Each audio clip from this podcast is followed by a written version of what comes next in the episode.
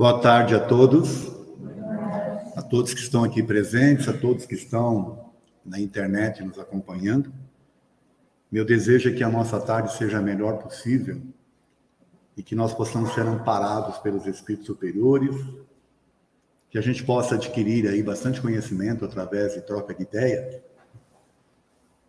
e a troca de energias também para nos reequilibrar.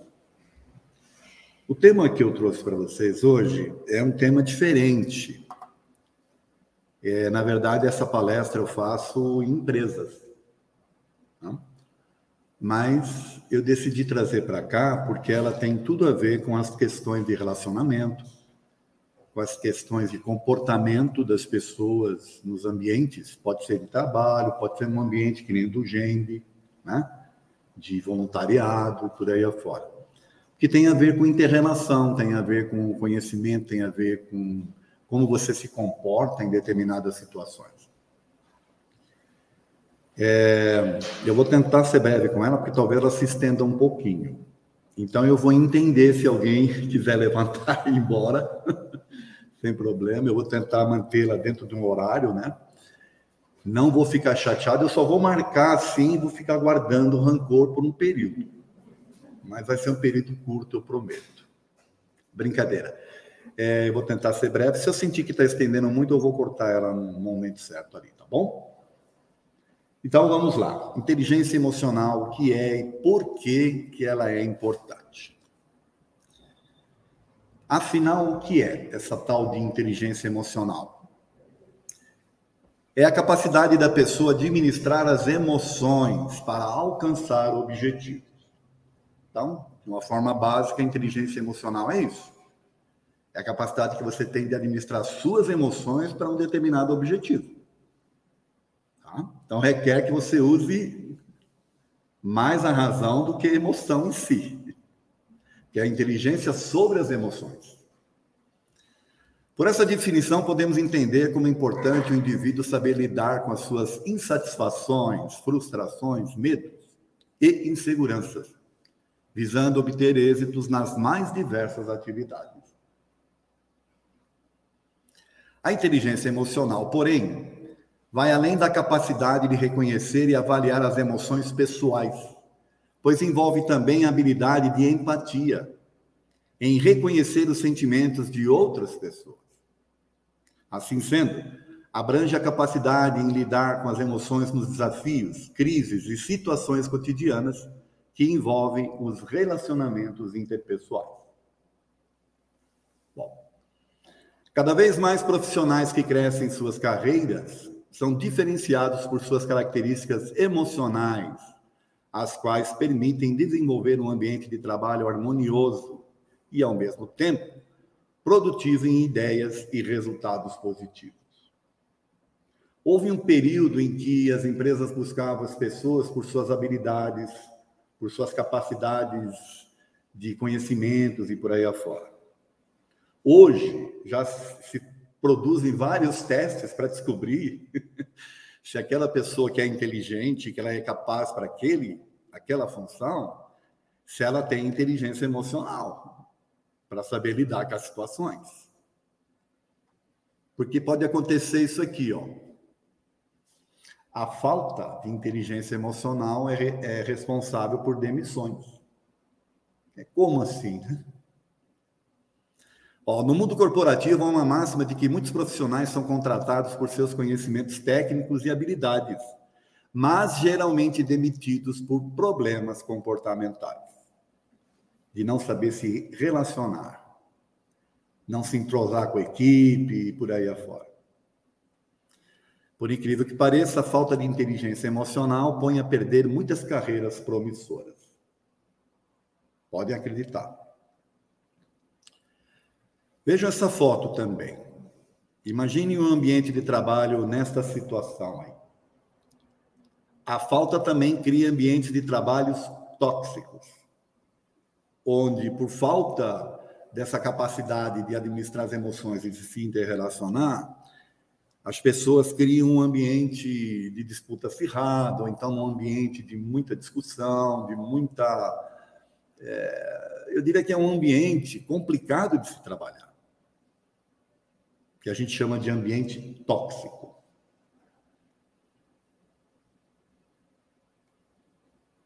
Ambientes de trabalho tóxicos geram infelicidade e insatisfação dos envolvidos, que por sua vez vai refletir particularmente na vida inteira da pessoa, incluindo seu lar e convivência social.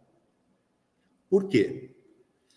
É um grande desafio para o ser humano ser feliz e equilibrado emocionalmente, tendo de conviver em ambientes de toxicidade na maior parte da sua vida. Aí nós temos que refletir o seguinte: quem trabalha fora passa mais tempo da sua vida em função do trabalho do que outra coisa. Você dividir o dia em 24 horas, né? Oito é dedicado ao trabalho, mais umas duas horas para chegar até lá e volta. Né? Depois você passa mais oito horas, teoricamente, dormindo, e aí o que é que sobra para você, de fato, viver, né? Então, você vive em função do trabalho. Agora, se você está num ambiente tóxico, como é que vai ser a tua vida? Entendem? Como isso é sério? Pesquisas demonstram a seriedade do problema. Vamos ver. Uma importante pesquisa recente feita em 7, com 7 mil pessoas pela Universidade Nacional Australiana concluiu que estar no emprego ruim, aquele em que o profissional não se sinta bem, ambientado e motivado, pode ser pior para a saúde mental do indivíduo do que estar desempregado.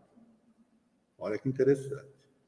Estar desempregado é ruim, cria uma série de, de, de problemas para a pessoa, né? É, desesperança, tristeza, depressão e por aí fora. Mas ainda você tem uma esperança de arrumar um emprego. O problema é quando você está trabalhando num ambiente em que você não se insira adequadamente.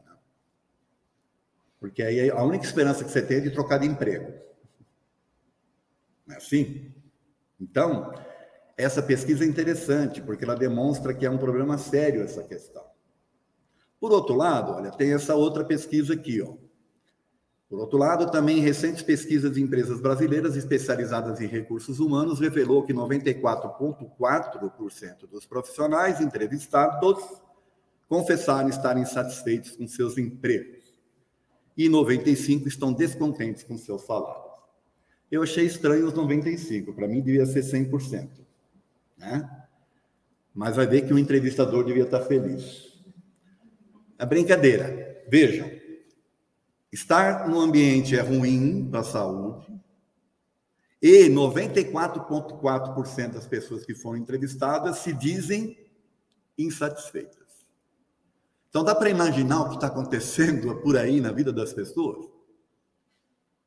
Dá para entender por que, que o Gende recebe cada vez mais pessoas buscando tratamento? Bom, então é provável que a insatisfação com o trabalho pode levar uma pessoa ao desemprego? Pode, né? Se ela está insatisfeita. E por outro lado, é mais, né? E mais ambas as situações podem levar pessoas, uma pessoa a ter doenças psíquicas e até físicas. Deu tilt na internet. O que isso quer dizer? Tilt é uma palavra do meu tempo, hein? Quando a gente jogava videogame, você não é da tua época, tá? Você jogava aquele fliperama, aí dava tilt na máquina. Aí você dava umas porradas na máquina assim. Volta essa parte que o pessoal em casa não viu. Essa aqui? É. Retomando aqui para a internet. Então, é provável que a insatisfação com o trabalho pode levar uma pessoa ao desemprego? Sim, né? E mais, ambas as situações podem levar uma pessoa a ter doenças psíquicas e até físicas. Se a pessoa está em um mau emprego ou se ela está desempregada, ela pode ter problemas de fato. Não? Essas duas pesquisas demonstram o quanto é importante a inteligência emocional em nossas vidas, e principalmente no ambiente de trabalho, ou mesmo com suas ocupações diárias, para aqueles que não trabalham fora.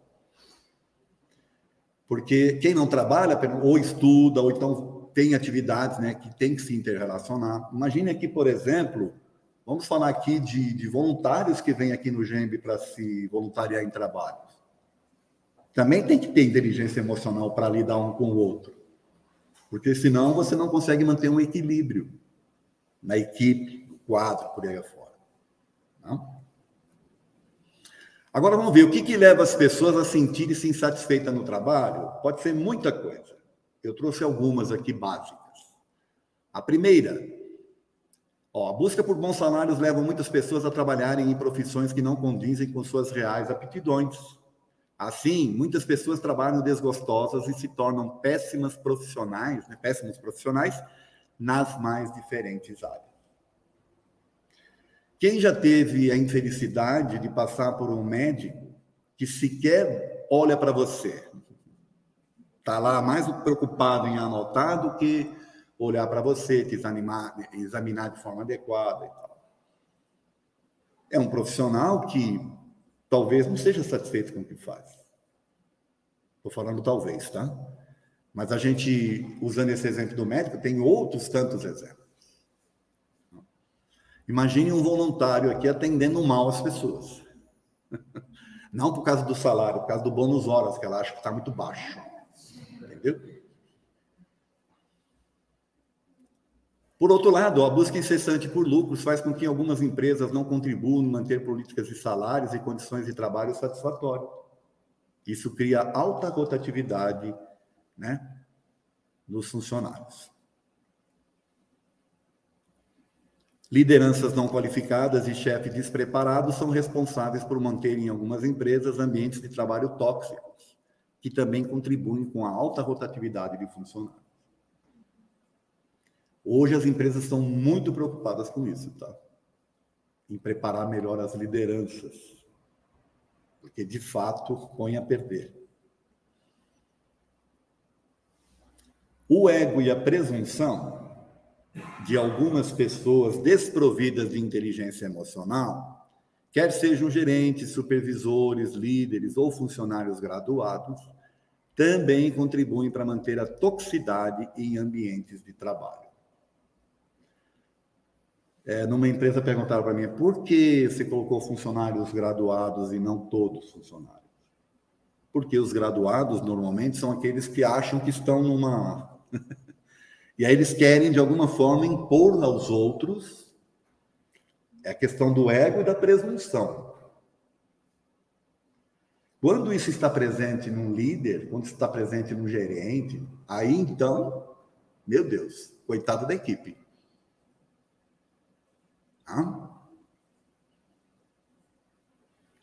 Pessoas com certo déficit de inteligência emocional, que são insatisfeitas, costumam se incomodar com a satisfação de outros e fazem de tudo para criar ambientes negativos, fomentando e convencendo outras pessoas a aderirem à sua insatisfação. Os que aderem, por sua vez, normalmente também possuem déficit de inteligência emocional. Essa imagem é muito bacana. Pra... O pessoal está lá numa boa e o pessoal. E interessante é que não fazem de propósito. Muitas das vezes não tem nem noção que estão fazendo. Porque como está no cerne dela, né, dessa pessoa, ela está insatisfeita e tal, ela quer que os outros... Né? Mas não faz isso propositadamente, às vezes. Faz por fazer. Ela espalha o seu, a sua insatisfação, entende? E aqueles que aderem acabam aderindo porque falta também essa questão do coeficiente aí de inteligência emocional. Na realidade, são felizardos aqueles poucos que conseguem conciliar trabalho com salário e aptidão em ambientes produtivos e saudáveis. Estes são aqueles que possuem grau elevado de inteligência emocional. É, é possível criar ambientes não tóxicos, mas ambientes de trabalho de cura. Sabe? Eu chamo de cura por quê? Porque as pessoas se sentem bem onde elas estão. Isso cura a vida da pessoa. Para tudo. A pessoa que gosta do que faz, ela se sente bem no que faz, ela é uma pessoa diferente. Né? Pessoas que possuem um certo grau de inteligência emocional são também as mais resilientes. A resiliência no ambiente de trabalho é muitas vezes medida pelo tempo de empresa e é importante para quem almeja cargos de liderança. Afinal, lidar e se relacionar com uma equipe implica em maiores responsabilidades e equilíbrio. Eu lembro quando eu assumi a primeira vez a liderança de uma equipe. Jovem, né? Eu almejava aquilo, você lutava por aquilo. Quando eu assumi, é, foi difícil. Por quê? Porque você tem que atender às necessidades da, das pessoas. E você tem que fazer as pessoas produzirem. E você tem que respeitar as pessoas. E, você... e aí não é simples. Não é fácil. Se não tiver uma, um olhar né, é, de empatia mesmo que a gente colocou aqui, um olhar positivo sobre as coisas. Então, muitas vezes a gente critica os líderes, mas a gente não sabe o que eles estão passando, né? Bom, afinal, o que fazer para não se sentir insatisfeito ou insatisfeita no ambiente de trabalho? Começar pela percepção de que nem tudo é ruim na empresa. Observar os pontos favoráveis e positivos e tentar identificar o que exatamente provoca a insatisfação. Pode ser que o problema não esteja na empresa, mas em você.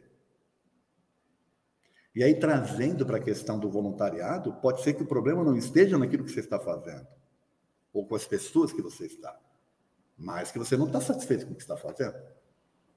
Imagine uma pessoa que não gosta de crianças vindo cuidar de crianças num domingo aqui, por exemplo. Como é que vai ser? Nós já tivemos problemas, tá? Por isso que eu estou falando. A pessoa vir meio forçada, que quer fazer a caridade, e aí vem e distrata as crianças, que não tem paciência. Percebe onde eu quero chegar? Rever sua posição e parar de lamentar-se, pois ao entrar no estado de desmotivação, a tendência é centrar-se na insatisfação, criando um círculo vicioso que pode levar à toxicidade, se não for tratado a tempo, naturalmente. Se a rotina é desgastante, por que não sugerir inovações que tornem o ambiente de trabalho menos enfadonho e mais motivador? Às vezes está faltando uma opinião sua, de você ver as coisas de uma forma diferente e apresentar isso. Quando o chefe é a pedra no sapato, talvez uma conversa sincera sirva como tentativa de mudar a situação, pois pode ser que a liderança não esteja percebendo a sua toxicidade. Às vezes as pessoas estão tão envolvidas no seu dia a dia que elas não percebem determinadas coisas. E uma conversa talvez ajude. Estou colocando talvez, né? Porém, é importante refletir se o problema é realmente o chefe, pois existem chefes em todas as empresas. Certo? Às vezes você sai de um e cai no outro pior. Né? Tentar migrar para outra área na própria empresa também pode colaborar com o estado de ânimo e a satisfação profissional. Isso se houver espaço para isso. Né? No caso do GEMB, há pessoas que migram de trabalhos, porque não se sentem bem com aquilo que estão fazendo. Não há problema nenhum. Faz parte dessa coisa aqui da inteligência emocional. Né? Bom, a grande pergunta é a seguinte: será que é possível desenvolver a inteligência emocional? O que vocês acham? É possível ou não? É. Só que é preciso ter alguns, algumas alguns conhecimentos que nos faltam, muitas das vezes. Veja essa imagem, né? Quem sou eu neste mundo? Já se perguntaram? Quem sou eu neste mundo? Começa por aqui, então, a grande, eu diria que a grande sacada de começar um processo de desenvolvimento de inteligência emocional. É você se conhecer. Eu gosto muito dessa imagem porque ela mostra aqui uma pessoa com, teoricamente, mais três faces. São as máscaras que nós temos, que não a máscara contra a Covid, a máscara que a gente coloca para se interrelacionar, sabe? Você tem que ser simpático com quem você não sente simpatia, você tem que isso, aquilo. A gente faz tanto isso porque a gente vive mais em função dos outros, né? em responder aos outros, do que de fato as nossas vontades, que às vezes chega e você começa a se perder, você não sabe quem é você. Você agiu de uma determinada maneira, não questionou aquilo, aí depois age de novo, aquilo começa a fazer um parte de você e você não percebe, mas você não é assim. Então é importante se conhecer. É o começo para a inteligência emocional. Olha essa frase aqui, ó. Quando duas pessoas se encontram, há na verdade seis pessoas presentes. Cada pessoa como vê a si mesma, cada pessoa como a outra vê e cada pessoa como realmente é. Essa frase aqui, gente, é do William James. William James é considerado o pai da, da psicologia americana, mas é, é, anterior a tudo que a gente conhece. Foi um dos precursores. Nós estamos falando do ano de 1860, 1870. Tá? E ele já tinha essa visão. Mas olha essa outra aqui. Conhecer os outros é inteligência, conhecer-se a si próprio é verdadeira sabedoria. Controlar os outros é força. Controlar-se a si próprio é o verdadeiro poder. Olha, essa frase aqui, ela tem tudo a ver com inteligência emocional. E ela foi cunhada há mais de 2.500 anos pelo Lao Tse. Controlar os outros é força. E conhecer-se é sabedoria, mas você aprender a se controlar é que está o verdadeiro poder. Isso é profundo demais, tá? Por que, que se conhecer é importante? A grande maioria das pessoas estão distraídas e vivem adormecidas, sem ter uma consciência lúcida do sentido real de sua vida. Tem gente que acha que eu exagero quando eu coloco isso aqui. Mas eu não estou exagerando, não. Tá? São induzidas por outras, pelo meio, pela mídia. Não sabem o que querem, o que estão de fato fazendo e as razões das suas ações, as mais básicas. E hoje em dia isso está mais sério em função das redes sociais, da quantidade de informação que tem chegado para a gente, principalmente os jovens. Tanto que os, o, o, o, filósofo aqui, o Zygmunt Bauman, cunhou essa frase aqui, esse pensamento, ó. Somos inundados de informação, mas completamente sedentos de sabedoria. Nós temos muita informação, mas a gente tem sede de saber, porque essa informação é verídica, não é? Ela é boa, ela não é? Então, isso tudo contribui para esse processo de você, às vezes, estar tá sendo induzido contra a sua vontade. Isso traz sofrimento. Muitas pessoas não têm noção de si mesmas, de suas emoções básicas, quando surge alguma situação em comum que gera sentimento conflitante, é normal ignorarem, engavetarem e não procuram conhecer quais as razões deste incômodo sentir. O que tem de gente com emoção engavetada não é fácil. Eu sei que vocês aqui não têm, mas lá fora vocês não têm ideia. Porém, ao ignorarem, fatalmente irão acumular ao longo de suas vidas sentimentos não claros de medo, frustrações, tristeza, insegurança, insatisfação e falta de paz. Não claros, tá? Porque você está tão envolvido, sendo, né? sendo levado que você não percebe. E aí você sente frustração, sente medo, sente segurança e não sabe de onde vem. Não? O espírita costuma dizer que são os espíritos que estão atrapalhando, entendeu? Agora, resta saber quem está atrapalhando quem. Né? Se esses sentimentos não vierem à tona, tornando-se lúcidos e, em consequência, aceitos, porque não basta ser lúcido, ele tem que ser aceito. Invariavelmente trarão dores, sofrimentos, ansiedades, desajustes, doenças psíquicas e até mesmo doenças físicas. Muitas doenças modernas, tais como depressão, estresse e síndrome do pânico, são motivadas por emoções não esclarecidas e devidamente acolhidas. Há 30 anos atrás, 20 anos atrás, não se falava em síndrome do pânico, estresse, né? depressão. Hoje, o que tem de pessoas deprimidas, jovens deprimidos.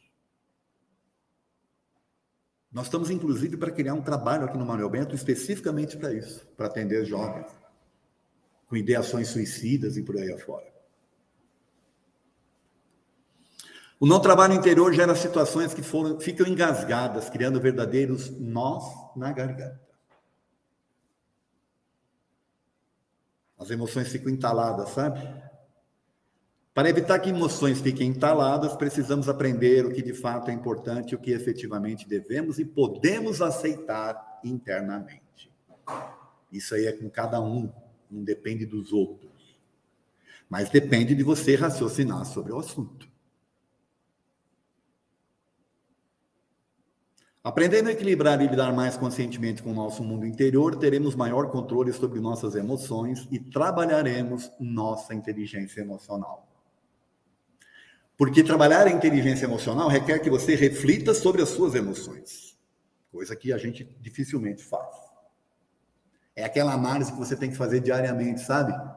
Antes de dormir. Fazer uma análise das suas ações, por que, que você agiu, entender se você agiu porque você de fato é daquele jeito, ou você teve que agir para responder uma determinada situação, e você trabalhar isso emocionalmente. Assim você vai se conhecendo. A inteligência emocional promove o respeito aos níveis de conhecimento, tanto seu quanto dos outros, ajudando na manutenção de relações sociais sadias e equilibradas. Essa imagem aqui, imagine que essa imagem inteira aí seja a verdade, tá? Toda a verdade está contida nesse círculo aí. Aí você se depara com uma pessoa que só conhece esse trechinho aqui. Essa passa a ser a razão dela. Ela tem razão porque ela só conhece esse pedaço. Mas ela não está certa, porque ela não conhece tudo. Mas ela conhece um pedaço, então ela tem a razão dela. Aí você tem outra que conhece esse pedaço aqui, tem essa razão, você conhece outra que conhece esse outro pedaço, tem a razão dela. Então significa que cada um tem as suas razões. Se você tirar a razão da pessoa, o que, que você vai fazer? É inteligente fazer isso? Eu pergunto para vocês. Você começar um diálogo com alguém dizendo você não tem razão. E aí você descarrega em cima dela a sua razão. Qual é a tendência de dar certo esse diálogo? Da pessoa te ouvir, dela estar bem com você. Percebe? Então, a gente tem que entender isso aqui, ó. A maioria das pessoas age no mundo de acordo com o seu nível de conhecimento e entendimento. Isso significa dizer que todos têm sempre razão, o que não quer dizer que estejam certos. Eu gosto dessas canequinhas, eu acho bacana. Vou pôr para vender aqui no Gêmeo, o que vocês acham? Qual vai vender mais? então, gente, a gente tem que entender isso. Se você quer ter uma boa relação, que nem eu, quando eu falei para vocês que quando jovem eu assumi a equipe, eu comecei a perceber isso. Poxa, tinha que lidar com pessoas diferentes, com ideias diferentes sobre as coisas. Da própria empresa.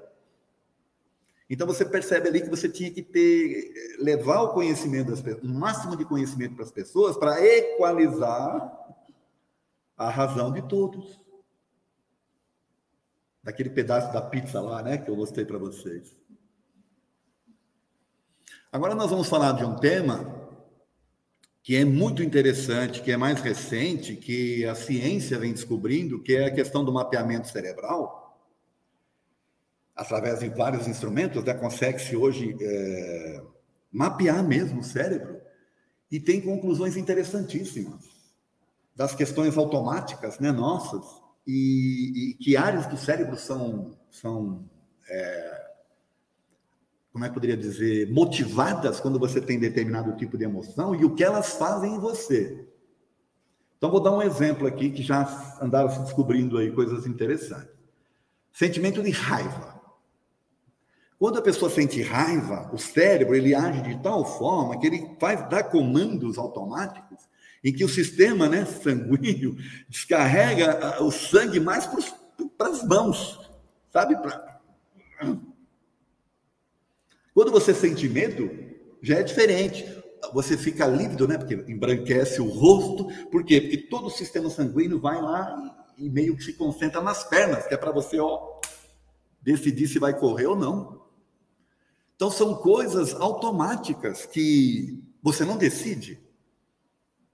Quando você toma um susto, por exemplo, você decide, ai, vou deixar meu coração disparar, vou ficar né, tremendo, ou a coisa vem e você. Automático. Então, são áreas do cérebro que são acionadas automaticamente, sem que você tenha controle. E o que se descobriu também, e aí é teoria, né? Vamos entrar aqui agora para a gente entender, ó. O cérebro emocional e o cérebro pensante, que é o racional. A análise de dados neurobiológicos permite que entendamos hoje mais do que nunca como centros nervosos que nos levam à raiva ou às lágrimas e como partes mais primitivas do cérebro que nos incitam a fazer a guerra e o amor são canalizadas para o melhor ou pior. Então, qual que é a teoria, na verdade? De que o nosso cérebro ele vem num processo de desenvolvimento de milhares de anos, mas ele começou com uma base que é a mesma base que existe, que existe nos animais que é essa base do automatismo, da preservação e por aí afora. Então, a base cerebral, nossa, ela é meio que semelhante à dos animais, e com o longo do tempo, o nosso cérebro foi se desenvolvendo na parte dos neurônios, ele foi adquirindo mais essa capacidade intelectiva, que dá ao ser humano a diferenciação em relação aos animais, que é o de pensar e decidir sobre o que está pensando. Eu, por exemplo, estou falando aqui para vocês e estou decidindo se eu falo ou não determinadas coisas. Não é interessante essa capacidade? Então, o que nos torna. Vou seguir aqui, que aí vocês vão entender melhor. Ó, a teoria de que o cérebro pensante se desenvolveu ao longo de milhares de anos a partir das emoções. Isso revela muito acerca da relação entre o sentimento e razão. Pois existiu, em primeiro lugar, um cérebro emocional, muito antes do cérebro racional. Então, lá no começo era na base de. Você só tinha o básico para se defender, para se preservar, para isso, para aquilo. Depois vem esses processos todos de desenvolvimento, e a gente está aprendendo a trabalhar isso, a usar a razão sobre emoção. José E. Ledoux, que é esse senhor que aí está, neurocientista do Centro de Ciência Neural da Universidade de Nova York, foi o primeiro a descobrir um importante papel que a amígdala cortical desempenha no cérebro emocional, que é o que cria o automatismo. Então, nós temos uma amígdala, né? Uma, uma glândula que é a responsável por disparar essas coisas todas automaticamente. Você não decide, ela, ela que decide por você. Tá? Todo ser humano age no mundo por instinto através do que se chama cérebro emocional. Assim sendo, somos todos mais ou menos iguais no agir automático. O que nos torna diferentes uns dos outros é quando agimos após a emoção, de posse do pleno raciocínio, análise e decisão. É aí que entra o cérebro racional. É aí que entra a inteligência emocional. É você raciocinar sobre sua emoção. Se vale a pena ou não fazer determinadas coisas, por exemplo ou responder determinadas coisas, né? ou falar determinadas coisas. Aí a grande questão, que estão trabalhando essa questão cerebral, física. A grande questão é: temos uma alma? Isso lá para a ciência. Porque o que é que comanda o cérebro? É o cérebro que é a inteligência ou tem uma inteligência que comanda o cérebro? Esse é o X da questão. Outra coisa, o que é o pensamento? Hã? O que é essa? É uma energia, não é uma energia? Está fora, está dentro? É o cérebro que produz ou não é? Então, existem experimentos, existem é, teorias interessantes, e a EQM é uma delas, que é a experiência de quase morte. Esse ramo de estudo, o que é a experiência de quase morte? A pessoa quase morreu, ficou em coma, depois voltou. Enquanto ela estava em coma, o que mantinha ela viva não era o cérebro comandando as coisas, era o aparelho. O aparelho fazia, faz a função do cérebro. O cérebro está lá parado. Então, teoricamente, a pessoa não pode ter que pensamentos, se o cérebro está parado. E ela também não pode é, ter memórias de coisas daquele momento, do tempo que ela ficou em coma. Detalhe: nem todo mundo que entra em coma volta com lembranças, tá? é 10%, 5% só das pessoas que têm. As que têm, todas relatam a mesma coisa. É mais ou menos isso aí. Elas se vêm saindo, elas veem as coisas que acontecem. Tem relatos interessantes de pessoas que, que falam né, o número que tinha em cima do gorro do enfermeiro que entrou depois na, na sala de cirurgia, antes dela, dela entrar em coma. Então não tinha como ela saber o número. Primeiro que está em cima, né? A pessoa fala qual é o número. Tem um caso interessante de uma pessoa, de uma moça que foi sofreu lá uma operação, e aí ela quando ela retorna do coma, ela fala o nome das pessoas que estavam no quadro do lado de fora da, da equipe, né, que estava ali para poder operá-la. Fala que tinha um enfermeiro que estava com as meias de cor diferente, nem o enfermeiro tinha noção. Ele saiu apressado de casa. Mas vocês querem saber o detalhe mais interessante? Esta pessoa é cega. Olha, a pessoa é cega, entrou em coma, falou do, do enfermeiro com meias de cor diferente e falou o nome das pessoas que estavam no quadro. Ora, então o cérebro dela não estava lá paradinho? De onde vem isso? Entendem? Isso também leva agora as pessoas em uma fase da ciência, uma, uma área da ciência, de tra trabalhar essas questões das construções mentais. E a gente vai tratar disso aqui. Olha, quando você lê essa frase, né, ou esse dizer, ou essa filosofia do penso, logo existo, a partir do momento que você tem conhecimento dessas coisas que nós estamos falando, você começa a pensar o seguinte: olha, eu penso e logo eu crio pensamento cria. No campo espiritual, ele é o motor do espírito. O espírito se locomove pelo pensamento, se comunica pelo pensamento, constrói no campo fluídico pelo pensamento. No corpo físico, nós construímos através da nossa energia o nosso bem-estar ou não. Vai depender do quê? Do tipo de pensamento que a gente alberga. A lei da mente é implacável. O que você pensa, você cria. O que você sente, você atrai. E o que você acredita, torna-se realidade. Essa frase é de Buda. E vai nos remeter a isso aqui, ó. O livro A Biologia da Crença, do Bruce Lipton. Bruce Lipton, biólogo celular americano, em 2006 causou uma pequena revolução no mundo científico após o lançamento de seu livro A Biologia da Crença, que foi declarado mais tarde como um dos melhores livros científicos que aborda os conceitos de ciência e espírito. Então, já é um cientista tratando dessa questão do que comanda de fato o cérebro, não é? O cérebro ele é um agente, ele é como se fosse um instrumento para comandar o corpo, mas há, há um outro agente que comanda o cérebro. Ó, nos fizeram crer que o corpo é uma máquina bioquímica controlada por genes, sobre os quais não se pode exercer qualquer autoridade. Isso implica que somos vítimas de uma situação. Nós não escolhemos esses genes, nós os recebemos no nascimento e eles é que programam o que vai acontecer conosco. Essa é a tese que existe. Você já nasce e traz na sua hereditariedade determinadas coisas que não adianta você querer lutar contra elas, porque está nos genes, na hereditariedade. Nossa, que palavra difícil. Quando você acredita que os genes controlam sua vida, olha o que ele fala aqui. Quando você acredita que os genes controlam sua vida, você tem uma desculpa para se considerar uma vítima. Existem doenças que de fato são causadas por um gene, mas essas doenças equivalem a menos de 2% do desconforto sofrido pela população mundial. 2% apenas. E aí ele está dizendo aqui: você então tem a desculpa para se considerar uma vítima. Porém, Se você olhar dentro de um átomo, existem elétrons, prótons, nêutrons. E o que tem dentro? Energia. A ciência mais recente indica que o corpo responde à física quântica, não à newtoniana. A mente é energia. Quando você pensa, você transmite energia e os pensamentos são mais poderosos do que a química. Então, lembra?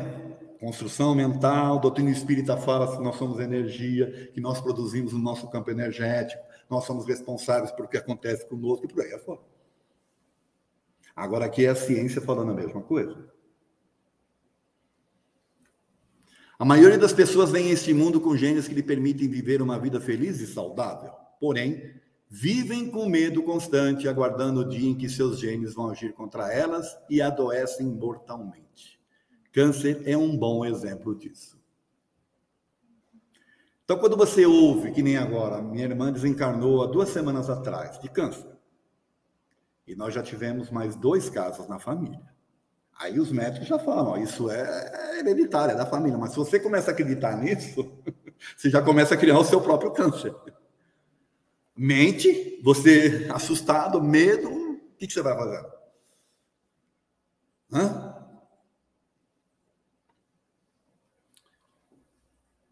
Eu vou falar aqui para vocês de duas experiências que foram feitas rapidamente. Isso aqui é o DNA humano, né? A primeira experiência foi feita pelo exército americano. Separou-se lá alguns voluntários, recolheu a amostra sanguínea, separou a parte dos glóbulos brancos dos glóbulos vermelhos, colocaram-se em recipientes capazes de medir, de medição elétrica, e puseram essas pessoas, os, uh, as amostras numa sala, as pessoas na outra, sofrendo, vendo vídeos que provocavam emoções. Ao mesmo tempo aqui que uma determinada emoção acontecia, havia alteração lá no, na amostra sanguínea da pessoa. Ao mesmo tempo.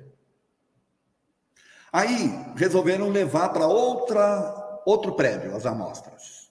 Puseram as pessoas, mesmo estando no outro prédio, no mesmo instante acontecia as alterações. Levaram para fora dos campos universitários lá acontecia. Sabe quando eles decidiram parar de testar? Quando chegaram a 80 quilômetros de distância, as amostras a 80 quilômetros de distância, pessoa aqui sofrendo emoção, e a amostra lá naquela ponta, a 80 quilômetros, no mesmo instante, recebia a carga das, das emoções e por aí afora. Então, a nosso, nosso pensamento influencia no nosso DNA. Uma outra experiência que foi feita foi na Universidade de Stanford, dessa vez com pessoas na área de cardiologia da universidade, com pessoas que tiveram ataques cardíacos motivados por excesso de raiva. Sabe a pessoa que entra num estado, aí tem um ataque cardíaco? Pois bem, pegaram essas pessoas, naturalmente que elas se voluntariaram para isso, né? E fizeram a mesma coisa, amostras, né? É, ou melhor, no, no caso deles foram medições que foram colocadas tá? Aquelas medições que você coloca para medir pulsação, essas coisas todas.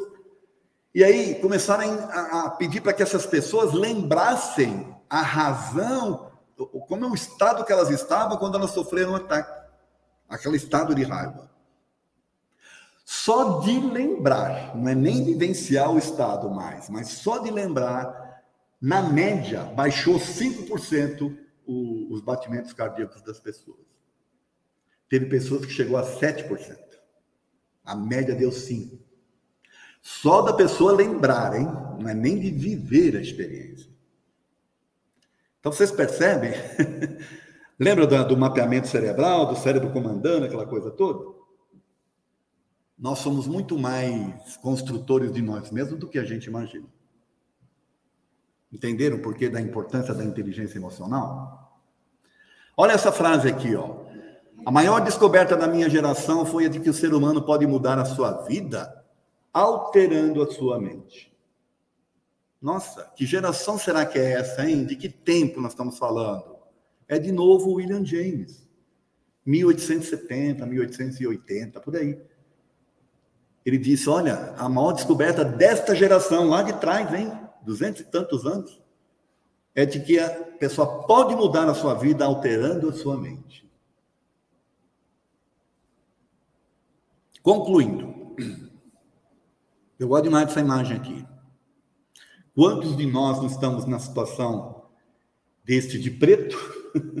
e poucos são aqueles que estão, né? Eu diria que os que estão aqui, ó, mano, são os que têm inteligência emocional e os outros não. Se, como diz a ciência, nosso cérebro racional evoluiu ao longo de milhares de anos, não é para vivermos escravizados ao cérebro emocional, aquele que nos torna autônomos. Você é autônomo porque é livre para pensar e essa autonomia te traz a responsabilidade de ser o único construtor do seu destino, da sua saúde, equilíbrio e da sua iluminação ou escuridão. Por mais que você tente transferir para o outro, ainda é você que decide se vai aceitar ou não aquelas coisas, aquelas emoções. Então você é responsável por se iluminar ou pela sua escuridão, sua depressão, seu estresse. Parafraseando, né, trazendo Jesus à tona, ele dizia que os olhos é a luz da alma. Se os seus olhos forem bons, quanta luz haverá na sua alma. Mas se os seus olhos forem maus, quantas trevas haverá em ti. Ó, oh, dependendo de como você, sabe, observa as coisas, como você traz para dentro de você. Então, simplesmente viva livre. O que, que significa viver livre? É você pensar por você e ter controle sobre as suas emoções. O maior beneficiário é você. E aí você pode escolher entre ser otimista ou pessimista. Mas eu já vou adiantar para vocês que ao longo da minha vida eu não conheço um pessimista de sucesso. Tá? Começa por aí. As pessoas que eu conheço que tiveram sucesso são pessoas otimistas. Tá bom? Elas não ficam preocupadas, ai, quem vai ganhar a eleição, quem não vai, porque isso, porque a crise. Quando eu nasci, meu pai me falou que a frase, uma frase de um político, que o Brasil estava à beira do abismo, é do ano que eu nasci. 1957. Eu tô, vou fazer 65 anos e vivo num país em crise e sou tremendamente otimista. Entende? Finalizando aqui, ó, alguns sinais de que você precisa melhorar a sua inteligência emocional. Você não demonstra ter gratidão pela vida. A vida é uma benção. E não ser grato pela vida é se colocar no mundo para sofrer as consequências das coisas, ser conduzido, ser manipulado e por aí afora. E ser infeliz viver num ambiente tóxico, que pode, a pior ambiente tóxico que pode existir é a tua própria mente, né?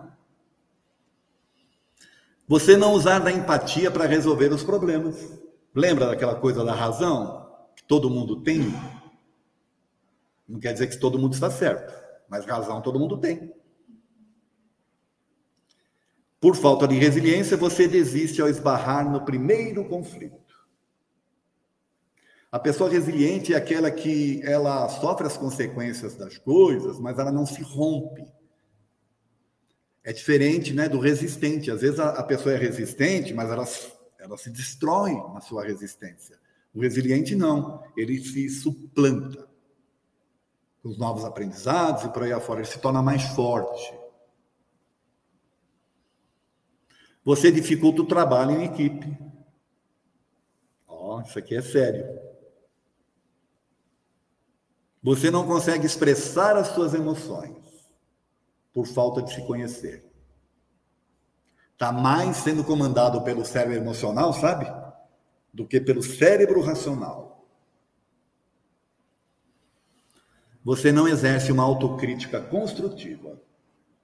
autocrítica construtiva é aquela que eu falei aqui, de você à noite fazer uma análise do seu dia, das suas ações, por que você agiu. E fazer autocrítica mesmo. Mas sem se condenar. É com, é, é, é com a intenção de aprendizados, de se conhecer de fato. Né? Autocrítica construtiva. A autocrítica destrutiva é aquela que você faz autocrítica e fica se condenando. Aí não há crescimento. Finalizando aqui, ó, tome nota, habilidades de quem tem inteligência emocional. Vocês não precisam tomar nota, não, viu? Depois vocês porque nem tem papel para isso. Mas vamos lá. Gerenciar suas emoções é o básico. Respeito por si mesmo e pelos outros. Capacidade de automotivação, ser uma pessoa otimista. Tolerância e resiliência. Tolerância com os outros, resiliência em relação às questões que você tem que enfrentar no dia a dia. Melhor relação interpessoal. Não tirar a razão de ninguém, mas fazer a pessoa entender a sua razão. Impulsos, né? Controlar melhor os seus impulsos e seus estados de humor. Quando você começa a trabalhar isso, você começa a, de fato entender o que te deixa mal, o que não te deixa mal. Você já consegue sair mais rapidamente de situações em que você está mal-humorado, por exemplo, por alguma coisa, você foi contrariado em alguma coisa, sei lá. Né? Capacidade de comunicação, que melhora. E, por fim, decisões mais adequadas para o seu futuro, para você, para a sua saúde e por aí afora. E aí eu gosto demais dessa frase que eu sempre falo para quem trabalha comigo. Procure fazer o seu melhor sempre, sem se preocupar muito com o resultado. O maior beneficiado é você mesmo, sua saúde mental e física. E por que, que eu falo isso? É, pelo menos você tem que estar satisfeito com o que você está fazendo. Tá, toda a tua energia vai estar naquilo, você vai estar bem fazer aquilo. E você vai dar o seu melhor. Então você fisicamente falando, espiritualmente falando, psicologicamente falando, está bem. Significa que o que você fez vai agradar o outro? Aí é outra história. É outra história. O bom é inimigo do ótimo, não é? Pode ser que o outro não goste. Mas pelo menos você não fez aquilo passando mal, sabe? Alguém tem que estar bem, né? E há uma grande tendência que quando você dá o seu melhor, agrade também aos outros, porque tem toda uma energia maravilhosa envolvida. Tá? É isso. Obrigado pela atenção de vocês.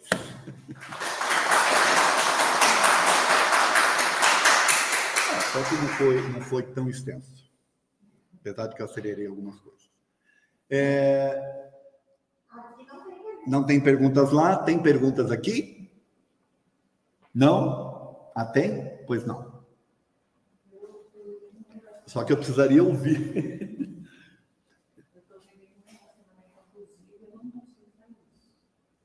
Isso é complicado, hein?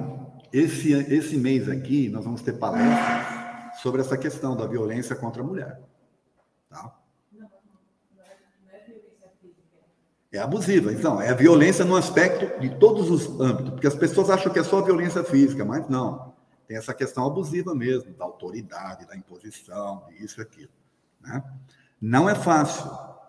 Seria interessante você passar por uma entrevista aqui conosco. De segunda a sexta, nós temos entrevistas das 14 às 16 e das 19 às 21. E tem também as terças e quintas de manhã, das 10 às 11h30.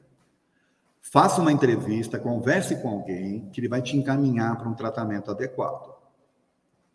Lógico, esse tratamento vai te ajudar espiritualmente, né? A ter toda uma base e pode ajudar também no processo de transformação do outro, através de energias e por aí fora. Mas não é fácil. E eu, inclusive, te parabenizo de estar assumindo isso aqui perante da gente, tá? Porque não é fácil. Agora, o que é que eu poderia te dizer? É, infelizmente, em função da pandemia, aumentou muito isso que você está sofrendo. Não é, não estou falando isso para, ah, sabe? Mas é só para você entender que está muito mais presente no mundo do que a gente imagina. Tá bom? É, mas pouco se fala. Esse aqui é um ambiente para você poder falar, entendeu? Então, parabéns, quer dizer, parabéns por esse aspecto, né? De ter a coragem. Mas busque ajuda, tá? Oi.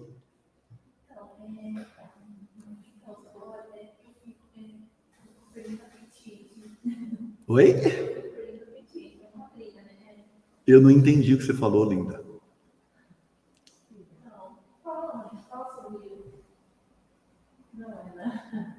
O problema dela é que ela está em casa de desenvolvimento, ela está emagrecendo, está mais para frente. Ah, meu amor, não. Vem com a tua mãe na entrevista, tá? Vem. Faça a entrevista, porque aqui vai ser difícil explicar algumas coisas para você, tá? Você podendo conversar com alguém, você vai entender determinadas coisas. Aí você vai ser encaminhada para um tratamento que vai te ajudar a entender o que está acontecendo com você também. Tá bom? Você? Da questão abusiva, você fala? Oi? Trabalhei uma época com apoio grupo de da Defensoria Pública de São Paulo. E existem, é, é fundamental um grupo de apoio. Sim. Existem grupos de apoio que são tanto a Defensoria Pública também, como outras Sim. entidades, como ONGs e tal, porque é igual a aula do famoso, a escola do em todo o trabalho existe um ciclo de, né, de dependência, Sim. ali, é, que é muito importante esse trabalho de liberação, de entender qual é a mecânica que a pessoa se colocou naquela relação. Né? É, então, esses grupos de apoio foram depoimentos de várias mulheres que vivem a mesma situação. E nesse espelhamento, ela consegue, inclusive, ajudar a fazer esse processo. Sim. Então, fica como sugestão. O grupo de apoio é fundamental também. Sim. Quando eu falei para ela vir na entrevista, ela possivelmente vai ser encaminhada, né? Aqui dentro para um tratamento e também para alguns grupos que, que possam ajudá-la nesse aspecto. Foi o que eu falei, né? Ela buscar ajuda para ela poder estar, é, através da ajuda, né, se fortalecendo, porque sozinha não dá para enfrentar uma barra dessa. E esses abusos que a gente está falando, muitas pessoas imaginam que é só o físico. O físico é uma parte. O grande abuso mesmo é o do, sabe, é o do da imposição, do poder, né? Ó, eu, eu que mando, eu que tenho dinheiro, eu que isso, que aquilo, e por aí afora. Bom, é isso. Mais alguma pergunta? Então nós vamos encerrar, tá bom? Quero agradecer a presença de todos vocês. Espero que essa palestra, que ela é, não é uma palestra espírita, mas ela não é, mas é. É na verdade, eu levei para dentro da palestra, para as empresas, um certo conhecimento espírita, apesar da gente não falar de espiritismo. Né? Espero que ela tenha ajudado vocês a entenderem determinadas coisas e o quão importante é ter a inteligência emocional nos dias de hoje.